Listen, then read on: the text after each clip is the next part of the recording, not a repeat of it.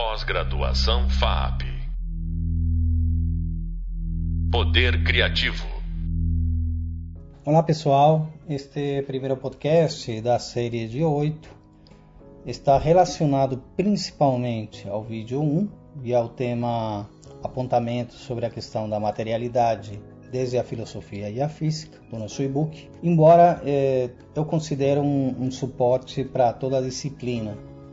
A ideia hoje é identificar com algumas eh, interpretações ou alguns significados a respeito da ideia de materialidade e imaterialidade que vai permear, permeia toda a nossa, nossa disciplina. É né? uma discussão que vem eh, de longa data e que desde praticamente todas as perspectivas né, do, do conhecimento humano.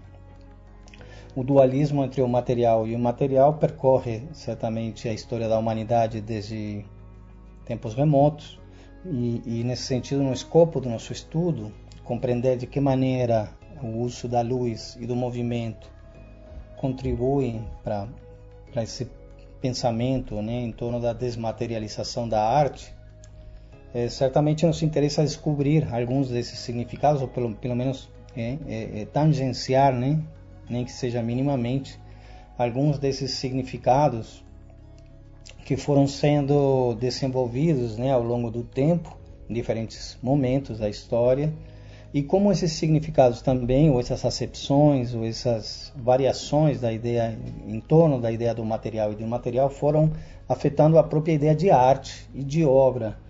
É, se a gente for pensar é, no mundo em que a gente vive hoje, um pouco pautado, né, como, como falaremos mais adiante, em, em ideias e preceitos é, também oriundos da cibernética, onde a de onde emerge, por exemplo, a teoria da mídia, é, que vai ser um dos pilares da, da produção de arte com novas tecnologias, essa ideia do imaterial é mais é, do, que, do que patente. Né? Eu gostaria de começar com uma provocação de Bilen Flusser. Ele diz assim, nos, abre aspas, nos tempos de Platão, ou mesmo bem antes dele, o que importava era configurar a matéria existente para torná-la visível. Mas agora, o que está em jogo é preencher com matéria uma torrente de formas que brotam a partir de uma perspectiva teórica e de nossos equipamentos técnicos, com a finalidade de materializar essas formas. Antigamente, o que estava em causa era a ordenação formal do mundo aparente da matéria. Mas agora o que importa é tornar aparente um mundo altamente codificado em números um mundo de formas que se multiplicam incontrolavelmente. Antes, o objetivo era formalizar o mundo existente. Hoje, o objetivo é realizar as formas projetadas para criar mundos alternativos. Isso é o que se entende por cultura imaterial, mas deveria na verdade se chamar cultura materializadora. Fecha aspas. É, voltaremos mais adiante a essa, a essa provocação. Acho que essas ideias é, vão ficar mais claras é, quando a gente fale justamente é, da, da, teoria da mídia, né? E, mas eu acho interessante perceber essas nuances que que Flusser traz e o quanto a nossa cultura de hoje, a cultura contemporânea, ela se dá nessa crença de que esse mundo sustent... É, esse mundo virtual, né, esse mundo tecnológico em que a gente vive, ele é imaterial. Os elementos centrais que compõem a nossa, a nossa civilização é, parece que fossem etéreos, né? A gente esquece que, que por trás dos computadores está, né, o lítio, o silício, etc., né? Que no fim das contas são é, a o abuso, né, a extração desmedida desses, desses elementos claramente matéricos estão por trás da crise civilizatória que talvez possamos é, dizer ou pensar que tem origem nesse mundo que se, que se virtualiza. Né? Mas vamos voltar ao começo da narrativa. É, eu queria dizer que queria lembrar que a arte produzida desde o começo é, do século XX até os dias de hoje orbita ideias, conceitos e interpretações diversas, quando não contraditórias, sobre essa questão da materialidade, né? É, vamos ver brevemente alguns, algumas abordagens possíveis. Talvez o, o, um pensamento mais anterior, mais remoto que a gente possa trazer para a nossa discussão é remeter à palavra é, materialidade pura, a palavra materie, que era usada para se referir é, aos materiais de construção e, por extensão, aos objetos físicos. Surgiria dali essa tendência a associar a ideia do material com as coisas do dia a dia, né? E aquelas pessoas ocupadas em atividades cotidianas, materiais, em oposição àquelas pessoas ou aquelas atividades que seriam espirituais, né? Aquelas pessoas um, dedicadas a uma, a uma atividade eh, na época, né? A gente estava falando aqui da Idade Média ou antes, né? É, um momento em que não existia essa ideia, né, de é, sistematizada, digamos, né, no tecido social do, do, pensador ou do teórico, né, mas sim desse, dessas pessoas como os monges, por exemplo, né, que era o, o, o as abadias né, e as igrejas onde o conhecimento, além das cortes, os locais onde se recolhia o, o conhecimento. Né? É, no século, no século XVIII aparece uma, uma primeira distinção, é, para além dessa ideia é, mais senso comum, é, entre, entre, entre o que se daria a chamar de forma e conteúdo. Em Kant, por exemplo, a matéria, a aparência do objeto, ela deveria ser distinguida da substância, o permanente na experiência. Assim, os aspectos físicos passam a ser considerados secundários nessa concepção, em relação à atribuição simbólica, né? Uh, a fiscalidade ela, ela passa a ser um conteúdo das coisas novamente, uh, com Hegel, que em oposição ao idealismo que considera o mundo como encarnação de uma ideia absoluta do espírito universal, uh, parte do princípio de que o mundo é de natureza material. Marx dá um passo adiante de Hegel e propõe que o material abrange os objetos físicos, mas também as superestruturas às quais eles pertencem. Desta preposição, justamente nasce a ideia de fetiche, né? a separação entre o valor de produção de uma mercadoria e o seu valor simbólico. Uma questão central para compreender a condição da obra de arte ao longo do século XX. Já no século XX, talvez dando um pulo aqui de tempo, vamos podemos podemos trazer à tona o, o, o Walter Benjamin, né, e seu seu famoso ensaio a obra de arte na era da reprodutibilidade técnica, é, onde a perda da aura, essa perda da aura definida por, por Benjamin, está diretamente relacionada ao, ao, aos princípios marxistas. Né? É, Benjamin defende uma teoria materialista né, que destaca o potencial transformador da arte é, como campo político que o autor denomina de aura, na real, está, eu acho que está relacionado a dois aspectos da obra de arte. A função ritualística, né?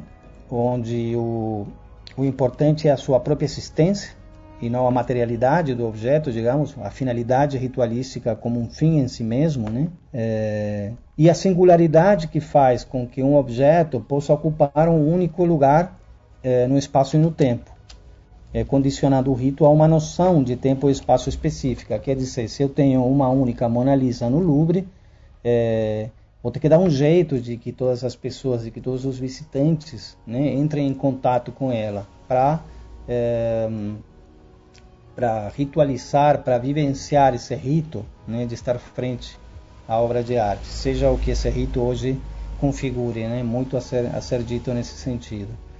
É, mas embora é, a obra de arte de alguma maneira sempre tenha sido reproducível através da cópia, né? As modernas técnicas de reprodução iriam um passo além, privilegiando o valor de exposição. Se à medida que eu tenho mais que, que, eu, que eu consigo publicar essa essa Mona Lisa no jornal, a capacidade dela de ser usufruída por um grande número de pessoas em diferentes condições espaço-temporais é muito maior, né? Então, essa, essa exaltação do valor de exposição pela multiplicação do original é o que e que, e que justamente Benjamin atribui a, um, a, uma, certa, a uma certa expansão do, do, do que hoje chamamos capitalismo, né? É, essa valorização dessa exposição, dessa multiplicação em detrimento do valor de culto, da ideia do ritual, né, levaria a uma atualização da função da arte.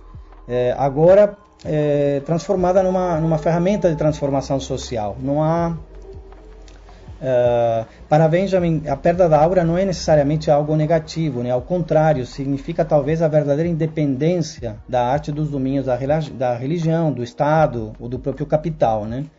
As mídias impressas, como a fotografia e o cinema, ao tempo que multiplicam o acesso à informação, é, segundo Benjamin, elas tiram o indivíduo de uma certa letargia, de uma passividade é, e fazem dele um agente transformador. Uma outra contribuição importante para pensarmos os domínios da materialidade, ao meu ver, nas artes visuais ao longo do século XX, eu creio que tem a ver com a, com a fenomenologia, uma escola de pensamento que propõe que é através da experiência, né, compreendida como tudo aquilo ferido pelos, pelos sentidos, eh, e não da razão, que podemos conhecer a verdadeira essência das coisas, né?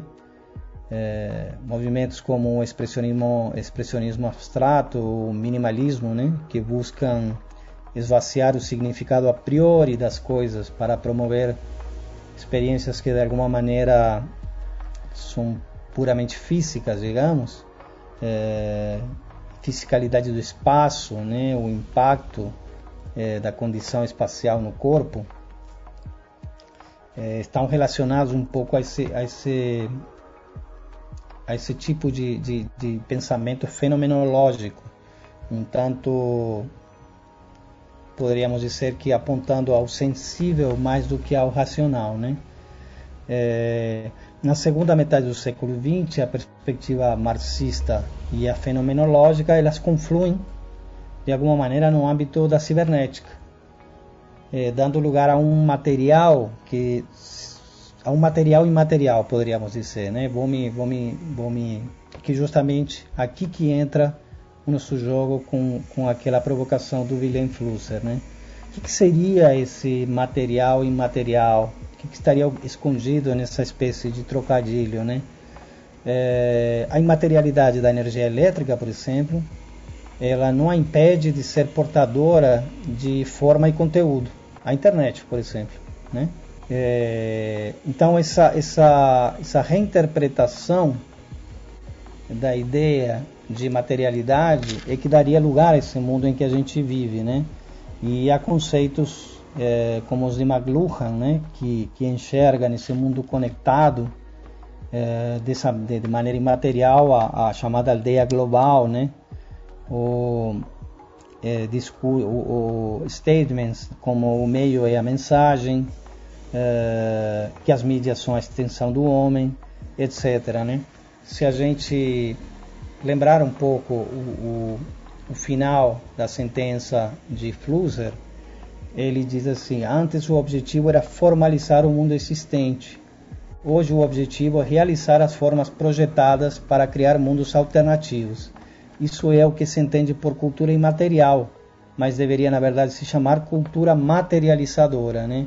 É um discurso que busca é, com que fins, né? Essa é a pergunta que a gente deve se fazer, mas busca enunciar uma uma imaterialidade um, um, um, em processos que é, na realidade são extremamente materiais, né? A eletricidade ela depende de uma turbina no rio, depende de redes de cabos estendidas pelas cidades, etc, etc, etc. É, assim como no universo da filosofia, na física não há também uma única forma de compreender a matéria. A princípio, a matéria é tudo que ocupa o espaço e possui massa de repouso.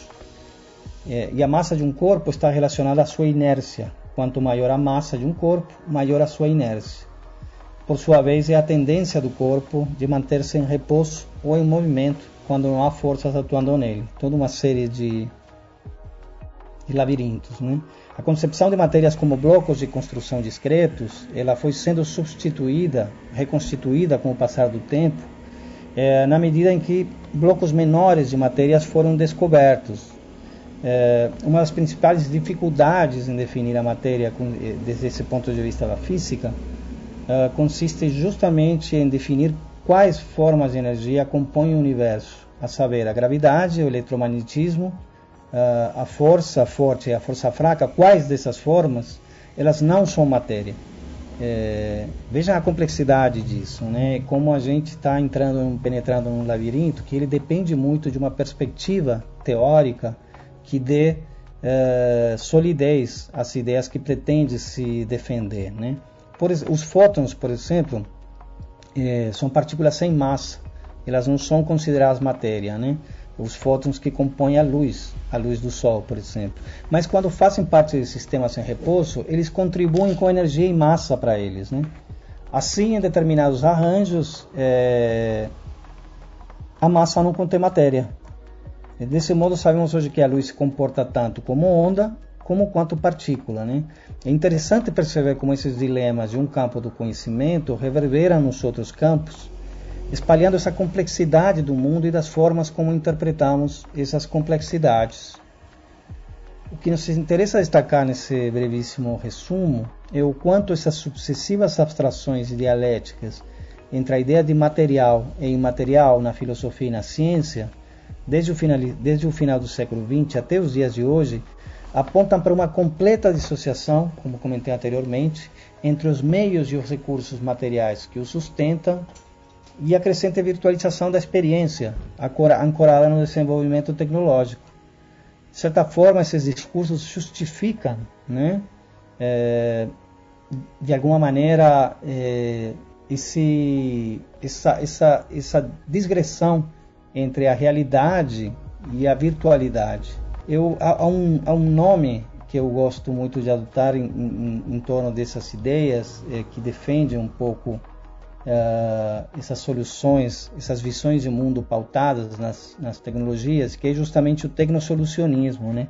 A ideia de que todo e qualquer problema ele pode ser resolvido a partir desses recursos.